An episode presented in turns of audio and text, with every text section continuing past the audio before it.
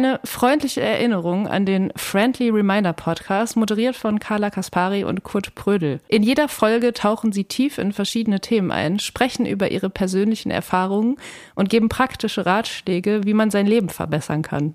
Verpasst nicht die wertvollen Einsichten, die sie teilen und hören Sie noch heute zu.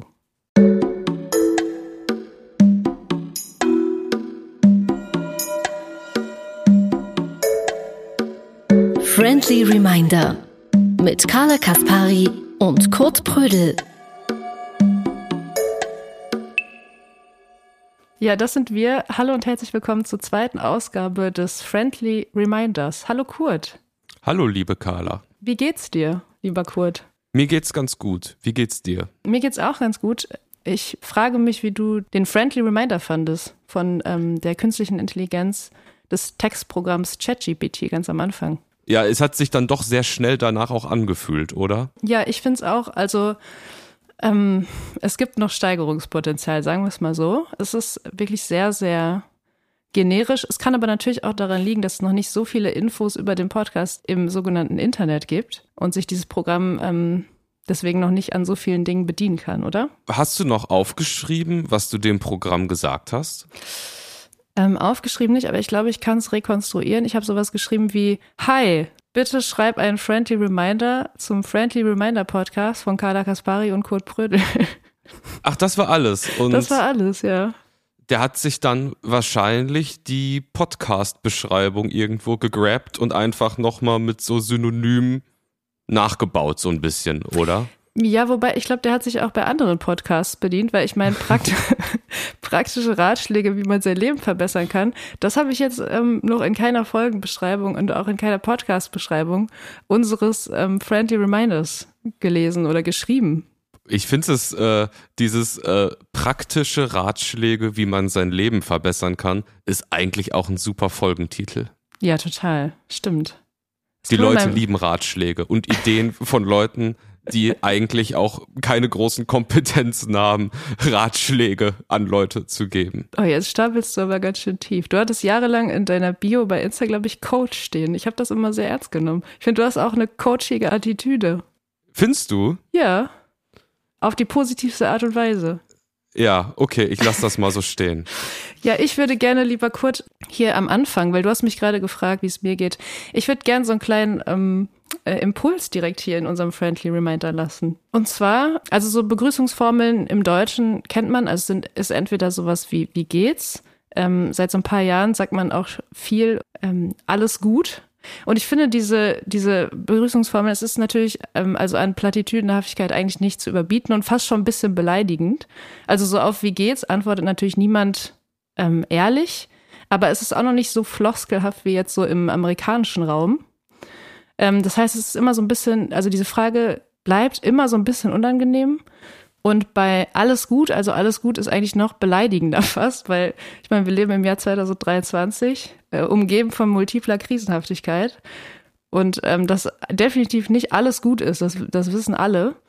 Und ich bin jetzt auf eine englische Formel gestoßen, also im äh, anglophonen Raum wird die verwendet, auch eher so ein bisschen slangig, aber mhm. da sagen die Leute so, what's good?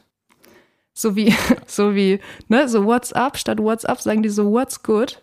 Und ich finde, das ist so eine schöne, ähm, positive und auch irgendwie authentische Frage in diesen Zeiten, dass ich die gerne so ins Deutsche implementieren würde. So einfach mal so fragen, was ist gut, wenn man sich trifft? Hey Kurt, was ist gut? Ich finde das super. Ich ja? frage mich, ob man das auf Deutsch übersetzt oder ob wir das so anglizismusmäßig halt machen, so, hi, liebe Carla, what's good? Stimmt, das passt eigentlich besser noch zu unserem äh, Friendly Reminder Podcast. Oder ist das zu corny? Ähm, ich weiß, also du musst, glaube ich, mal für dich definieren, was du ähm, corny findest, weil du benutzt dieses Wort relativ häufig. Und ähm, nee, ich finde das eigentlich, du hast recht. Also man könnte auch einfach sagen, so, what's good? Aber, aber verstehst du das, dass ich das schön finde?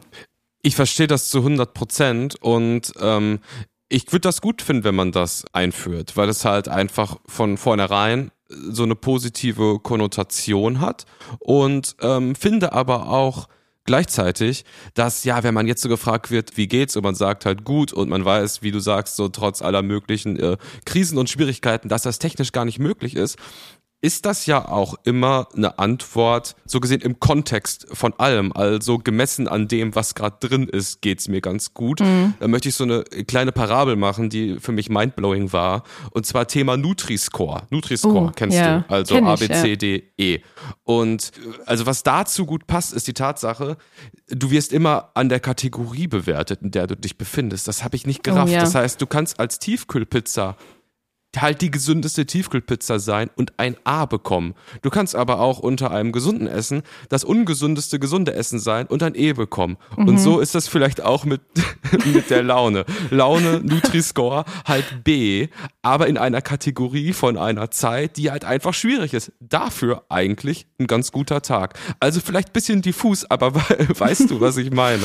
ja, voll. Also einfach alle Faktoren mit einbeziehen, ne? Das ist schon, ist schon, ähm, finde ich gut, finde ich einen guten Vorschlag. Ich meine, wir sind auch einfach gerade ähm, im Januar, das darf man ja auch nicht vergessen, der jetzt aktuell in die 253. Woche geht. Und es geht die ganze Zeit um Kampfpanzer.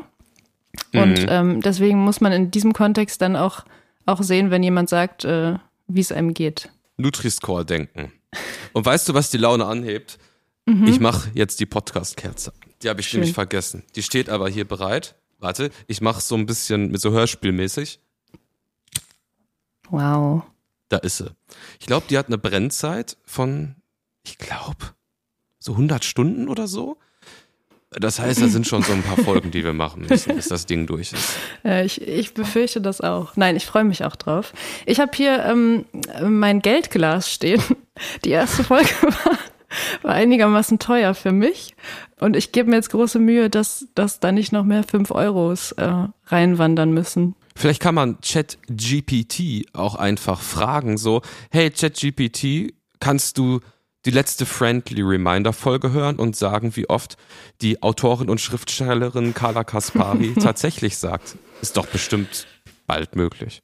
Ich merke, du hast dich auch ausführlich mit dem Programm mittlerweile beschäftigt. Ne? Du hast dir mittlerweile eine sogenannte Meinung dazu gebildet.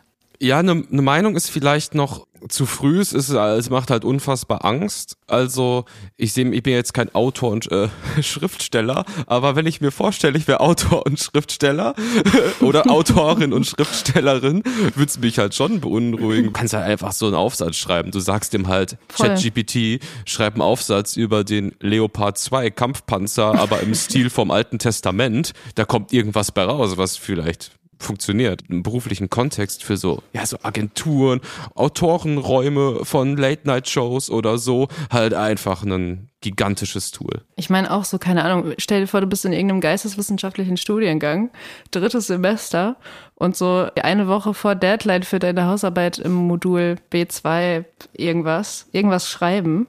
So, sorry, aber das ist ja einfach, also wenn du da irgendwie Stress kriegst und dann, früher hätte man dann so Nachtschichten eingeschoben und wäre irgendwie so in die Bib gegangen, aber da, es kann mir niemand erzählen, dass nicht so Studierende mittlerweile dann auch darauf zurückgreifen. Was halt ja finde ich, so die, die gruselige Realität ist, es ist ja nicht aufzuhalten in irgendeiner Form. Es bietet unterm Strich zu viele Vorteile, ich sag mal, irgendwas Schriftliches so auf einen schnellen Anfangsstand zu bringen und dann halt mit ein paar eigenen Gedanken auszuformulieren und zu erweitern. Also äh, wie geht wie geht man damit um? Also nutzt man das jetzt einfach hardcore und zieht das durch und muss eigentlich die Person werden, die das so richtig gut bedienen kann, oder?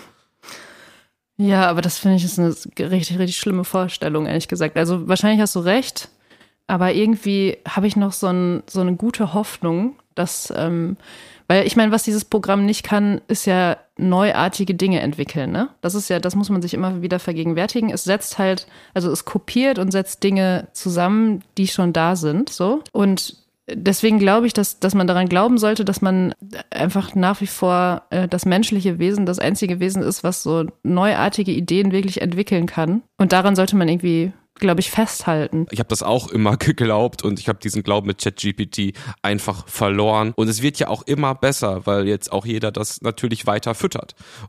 Ja, ich finde es schon halt mega spooky. Du, du hast äh, recht, es ist nichts anderes als äh, extrem gruselig, aber ich glaube, was man wirklich dieser Maschine, es ist ja nichts anderes voraus hat, ist schon, dass man einfach wirklich vielleicht sowas wie Empathie und Gefühle im besten Fall noch mit einbringen kann in ein Kulturprodukt oder in einen Text und ein gewisses Gefühl vielleicht auch für, für dann die Zeit, in der man sich gerade befindet. So, ne? Das kann, ich glaube, da ist das Programm ähm, nicht so gut. Aber du merkst auch, ich versuche mir das schön zu reden. Ich versuche da zweckoptimistisch, so bin ich ja sowieso eingestellt, ähm, drauf zu blicken. Aber natürlich ist es einfach, ich habe es ja auch schon in der letzten Folge gesagt, es wird ein äh, krasser Einschnitt sein oder ist es auch jetzt schon?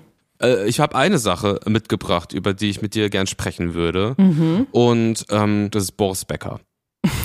du weißt ja, dass ich so eine gewisse Faszination für ihn habe. Mhm. Und ich habe jetzt irgendwie so in den letzten Wochen, wo er aus dem Gefängnis freigekommen ist und da dieses Video gepostet hat, wo er vor diesem Wasserfall steht und die Hände so nach oben betet und nach oben schaut, so gedacht, boah, das ist eigentlich der einzige so Action-Hero, den es irgendwie in Deutschland gibt, weil diese ganze Story von ihm, ich finde die so spannend auf eine komische Art und Weise. Dazu gesagt, dass ich weiß nicht, wie es dir geht. Ich habe kein einziges Tennisspiel von dem gesehen. Ich weiß überhaupt nichts über seine sportliche Karriere, außer dass er halt Wimbledon, ich glaube, zweimal gewonnen hat. Interessiert mich auch nicht, aber er ist irgendwie so eine mediale, einzigartige Figur. Wie siehst du das?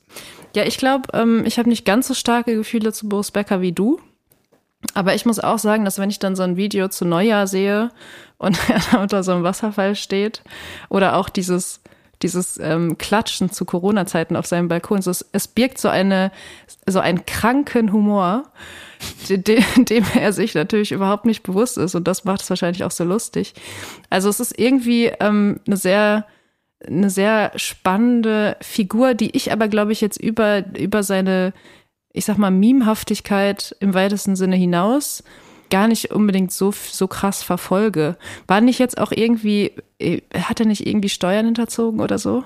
Ja, Kürzlich? er hat sich, ähm, er hat sich verrechnet und war im Gefängnis und ist jetzt aber wieder draußen. Aber glaubst du das, dass er sich so dem, was er macht, so einem gewissen Humor wirklich nicht bewusst ist? Ja, das ist die große Frage, ne? Also ich, ich glaube, man, man kann solche Sachen nicht bringen, wenn man sich dem der Komik bewusst ist. Deswegen glaube ich, dass er das nicht weiß, dass es, wie das ankommt. Ich glaube schon, dass er, wenn er so ein, so ein Video oder so ein Reel unter so einem Wasserfall postet, dass er das Bier ernst meint. Er ist für mich auf jeden Fall ein Internetpionier auf eine Art und Weise. Mhm. Denn ähm, wir haben ja beide auch eine Vergangenheit auf der Plattform Twitter. Das ist eine Plattform für mhm. Kurznachrichten, die ähm, von Elon Musk gekauft wurde kürzlich. Ah. In Deutschland gibt's da auch den einen oder anderen User. Und okay. ähm, er war einer der ersten A-Class-Promis, die die Plattform genutzt haben. Und ich bin da in die Vergangenheit gegangen, weil ich das noch mal recherchieren wollte. Ich bin so eine Art Boris Becker, Archäologe. Und zwar war sein erster Tweet am 20. Mai 2010 und ich glaube, also 2009, Ende 2009 kam Twitter erst auf Deutsch. Also mhm. er war einer der ersten A-Class-Promis und hat einen Kommentar ähm, zum Champions League-Finale gemacht und kurz darauf einen Tweet geschrieben zum Ausfall von Michael Ballack in der Nationalmannschaft. Und das war halt einfach super früh. Ich glaube nicht, dass es großartig wen anders gab, der da schon was gemacht hat. Und ich finde das irgendwie faszinierend, dass er auch einfach immer noch halt da ist. Ja, das stimmt. Hatte jetzt halt eine Zwangspause von so ein paar Monaten und ich habe einfach nochmal die ersten Sachen mir angeschaut und ich finde das sowas von mega. Zum Beispiel einer seiner, äh, auch so, seiner, seiner ersten 20 Tweets so, war vom 28. Juli 2010. Ich würde dir den gern vorlesen. Bitte. Bin endlich wieder auf Malle. Insel der Vernunft. Bin viel zu selten hier. Finker, Komma, Sonne, Komma, Golf, Smiley. Ja, es ist, äh, also es ist nicht nur humorig, sondern auch extrem poetisch, ne? Es war ja auch dieser Tweet, den du damals dann schon irgendwann, glaube ich, auch ans, äh, ans Licht gebracht hast, dieses, wohin ist Satellit abgestürzt? Ja. Ich meine, das ist so, es ist einfach so geil, dass, dass so ein erwachsener Mann mit der Historie sowas ins Internet schreibt. Das ist einfach ist, äh, toll. Es ist komplett mega. Und das war im Jahr 2011, weil da sind auch seine, ähm, seine besten Tweets entstanden. Da habe ich drei rausgesucht, wo der natürlich, der ist das Highlight, das hast du vorweggenommen. Aber es gibt zwei weitere, die halt, die, die kannst du dir nicht ausdenken. Und zwar ähm, 11. Dezember 2011. Messi ist Fußballgott, aber aus Argentinien. Was meint er damit? Genial. Und einen habe ich noch, der ist kurz danach gekommen. Und das ist ja. auch, das ist ein Klassiker, den du kennst, aber der ist einfach so geil. Aus mhm. dem Nichts. Wichtig ist, äh, kleiner Disclaimer, das yeah. ist für den Impact jetzt wichtig, weil du es nicht gelesen siehst. Der Satz, der Satz endet mit einem Leerzeichen, Ausrufezeichen. Also du kennst es, das berühmte Leerzeichen, Ausrufezeichen. Okay, ja. So. Ja, ja, klar. Sometimes, comma, I wish I was a pretty woman. Nee, es ist einfach, es ist wunderschön. Also es ist echt krass es, es gibt auch noch, ähm, da, es ist so ein kleines Referat, was ich, was ich hier habe, ja, weil ich einfach, ich muss das einmal aus dem System bekommen. Also yeah. es gibt noch zwei Auffälligkeiten, die ich halt von äh, Boris Becker so mega finde. Yeah. Und das ist, dass so äh, Ende 2011, Anfang 2012 hat er angefangen, in der dritten Person über sich zu schreiben. Da okay. hat er angefangen, sich immer BB zu nennen. Ja, also es gibt tausende stimmt. Tweets, wo er sich BB nennt und sagt zum Beispiel, BB hat heute Zahnschmerzen. Punkt, Punkt, Punkt. Ouch so random und das war im Kontext zu einer Zeit, wo diese Plattform halt super unpopulär halt war. Der hat einfach self-managed da seinen gedankenfreien Lauf gelassen. Ja, ich finde finde auch, dass aus heutiger Perspektive das auf jeden Fall krasse ähm, Dokumente des, des äh, fast schon Early Internet sind, obwohl es natürlich nicht Early Internet ist, aber du weißt, was ich meine. Ich, ich will Boris Becker auf gar keinen Fall zu nahe treten, aber ich finde, diese BB-Sachen, das ist das klingt schon teilweise ein bisschen auffällig. Also außer, außer er hat es halt intendiert, dass es so irgendwie lustig ist und ein bisschen weird, aber wenn nicht, dann ist es schon krass. Unklar. Also ich weiß gar nicht so 100 Prozent, äh, warum ich ähm, jetzt so viel über Boris Becker hier äh, spreche. Aber es ist einfach eine äh, Figur, die mich äh, lange ähm, verfolgt, hat mir auch mal auf Twitter geantwortet mit LOL, was ich bis heute eigentlich der das Highlight meiner äh, kurzen äh, Twitter-Laufbahn äh, ist. Und Sogenannte Gänsehaut halt, wahrscheinlich. Ja, ungefähr. Mhm. So. Und also, was mich an Boris Becker so begeistert, ist einfach, für mich ist er so ein deutscher Mr. Unbreakable. Der hat irgendwie keine Charme mehr, in einem, aber in einem ganz positiven Sinne. Was jetzt nicht heißt, dass ich den vulgär oder irgendwie so finde. Nein, der kommt aus dem Knast raus und stellt sich dann dahin, macht sich die Haare kurz, stellt sich unter einen Wasserfall, kommentiert wieder auf Sport 1 und dem ist das alles natürlich nicht egal, aber ich feiere dieses Selbstbewusstsein. Kannst du diesen, diese, diese Begeisterung von mir daran irgendwo nachvollziehen? Nee, ich kann deine Begeisterung auf jeden Fall nachvollziehen. Ich finde auch nicht, dass das irgendwie so wirkt, als wäre er komplett verloren oder so. Also so ein bisschen vielleicht, aber auf so einem Level, wo man auf jeden Fall noch so ein so eine, so eine liebevolle Perspektive auf ihn behalten kann, irgendwie. Auch wenn er natürlich, also das ist schon auch ganz schön glorifizierend, ne? weil er auch einfach jetzt, also gerade kürzlich mit diesem Skandal natürlich sich auf jeden Fall auch nicht immer richtig verhält. Ähm, aber ich glaube, was, was es bei dir so, diese Begeisterung so richtig ausmacht, ist, dass, dass Boris Becker eigentlich das Gegenteil ähm, eine, eines moralischen Wesens ist. Und ich glaube, dass wir in Zeiten leben, in denen ähm, Moral einfach so krank hochgehangen wird und alles moralisiert wird, dass so eine Figur wie er irgendwie, äh, irgendwie anders ist und eine Faszination auslösen kann. Wow. Ich bin immer so wirr am Rumlabern und ich weiß selber auch gar nicht, wo der Satz hinführt und du fasst dann das zusammen, was ich niemals ausdrücken könnte. Danke, lieber Kurt. Lass uns doch jetzt vielleicht irgendwie noch so ein anderes, ähm, so, so ein Thema irgendwie machen, zum Beispiel Leopard 2 Kampfpanzer. Sehr gerne. Meinung, Meinung. Ähm, ja, ich muss sagen, ich, ich glaube, ich betreibe News-Eskapismus mittlerweile auf so einem kranken Level, dass ich über solche Dinge eigentlich nicht mehr nachdenke, sondern ich denke Ist ein Privileg, eher so, ne? Ich, ja, ich weiß. Also natürlich, ich setze mich schon damit auseinander und ähm, ich verfolge die Nachrichtenlage. Aber ehrlich gesagt ähm, habe ich eher über Leoparden, also die Tiere nachgedacht, als ständig von dem Leopardpanzer die Rede war. Stell dir mal vor, du bist so ein Leopard, ne? Und du irgendwo so, keine Ahnung, in der ähm, in der Savanne oder so oder in irgendeinem Dschungel und du weißt einfach durch Nachforschung, die so ein Leopard ja auf jeden Fall auch betreibt, dass deine Art über kurz oder lang aussterben wird. Und dann liegst du irgendwie so darum, in der heißen Sonne und dann realisierst du plötzlich, dass das, was von dir bleiben wird, Leoprint ist, so, so Leoprint-Leggings und so eine Bezeichnung für so einen dicken Panzer. So darüber denke ich eigentlich gerade die ganze Zeit nach. Und das macht mich, also das klingt jetzt wirklich sehr, ähm, äh, ja, irgendwie nach Eskapismus und so. So schlimm ist es nicht, aber trotzdem kam mir dieser Gedanke die letzten Tage, als man diesen, dieses Leopard 2 Panzer, das einfach nicht mehr aus dem Kopf gekriegt hat, dieses Wort. Okay, finde ich äh, mega interessanten Take. Ich habe jetzt gerade parallel einer meiner, also kann ich jetzt schon sagen, einer meiner Lieblings-Google-Ergebnisse bekommen. Ich habe ähm, eingegeben Leopard aussterben und da kommt so ein dicker schwarzer Text, wo steht nicht ausgestorben.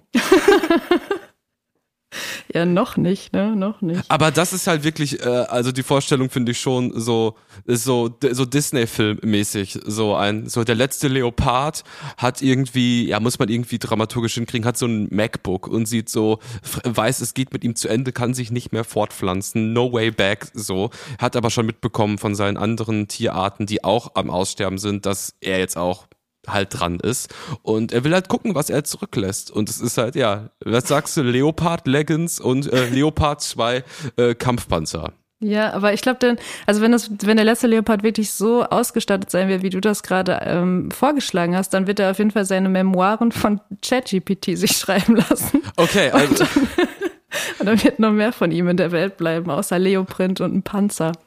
Okay, also es ist so der, der, der Leopard, der äh, sich entscheidet, das kann nicht das sein, was bleibt. Und er muss irgendwie noch etwas festhalten und begibt sich auf eine, auf eine Heldenreise und lernt vielleicht noch in irgendeinem so Zoo so einen anderen Leopard kennen. Und irgendwie pflanzen die sich doch noch fort. Und äh, eventuell kommt dann der, der Weltfrieden. Es gibt keine Panzer mehr. Die ganzen Rüstungswerkstätte machten dicht und die ganze Welt ist wieder besiedelt von Leoparden. Das wäre so schön. Das war einfach ein toller Pitch, den du hier gerade geliefert hast. Ich hoffe mal, ich, ich weiß nicht, ob, ob äh, so künstliche Intelligenz jetzt auch schon auf Inhalte in Podcasts zugreifen kann. Ich hoffe ehrlich gesagt nicht, weil deswegen machen wir den Podcast ja auch, weil das irgendwie doch so ein geschützter Raum ist. Ähm, aber wenn, wenn es das könnte, dann, dann wäre jetzt, äh, wäre das auch schon wieder, wird das jetzt bald verwurstet werden, deine Geschichtsidee.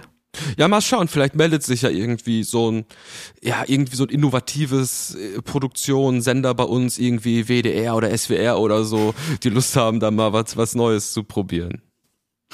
Ja, ich glaube, wir sind jederzeit bereit, uns drei Tage einfach mal irgendwo zusammenzusetzen. Ja, und wir sind billig. Und wir sind billig. Also, Eben, ich wollte gerade sagen, also 150 Euro am Tag in so einem AutorInnenraum.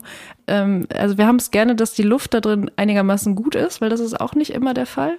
Dann würden wir einfach so eine Leopard-Story ähm, mal pitchen, oder? Du, mit, am mit wichtigsten ist einfach dabei zu sein. Also Geld ist natürlich total zweitrangig. Also ja, ähm, kein ja. Problem. Und wenn es irgendwie eine Option darauf gibt, in den nächsten ein, zwei Jahren da vielleicht mal irgendwie weiterzumachen, das reicht mir als Sicherheit. Also erstmal geht's ja um, um, die, um die Kunst an sich. Ne? Ja, wir streifen jetzt schon wieder das Thema, was ich eigentlich in ein paar Folgen erst ansprechen wollte. Ja, aber das kommt noch. Kleiner, kleiner Teaser vielleicht. Vielleicht sind wir auch durch, äh, liebe Carla. Also ich ja. glaube, das Ding, für mich ist das Ding jetzt gerade durch, muss ich sagen. Ja. Und ähm, ja, was, was wollen wir abschließend noch sagen, liebe Friendlies? Vielen Dank äh, fürs Zuhören. Wir hoffen, ihr findet das nicht zu corny, dass wir liebe Friendlies sagen. Ich werde auch in den nächsten Folgen mal erklären, was ich mit corny meine, weil das habe ich ähm, selber gegoogelt. Ähm, abschließend, äh, liebe Carla, äh, wie fandst du denn jetzt die Folge von eins bis zehn? Ja, ich ähm ich würde sagen eine 7 von 10. Also es ist eine, eine kleine Steigerung da auf jeden Fall zuletzt, zum letzten Mal. Ähm, ich fand aber trotzdem das Gespräch mit dir sehr bereichernd und äh, ich freue mich auch schon aufs nächste. Immer wieder gerne, liebe Carla. Bis nächste Woche. Bis nächste Woche. Tschüss. Ciao.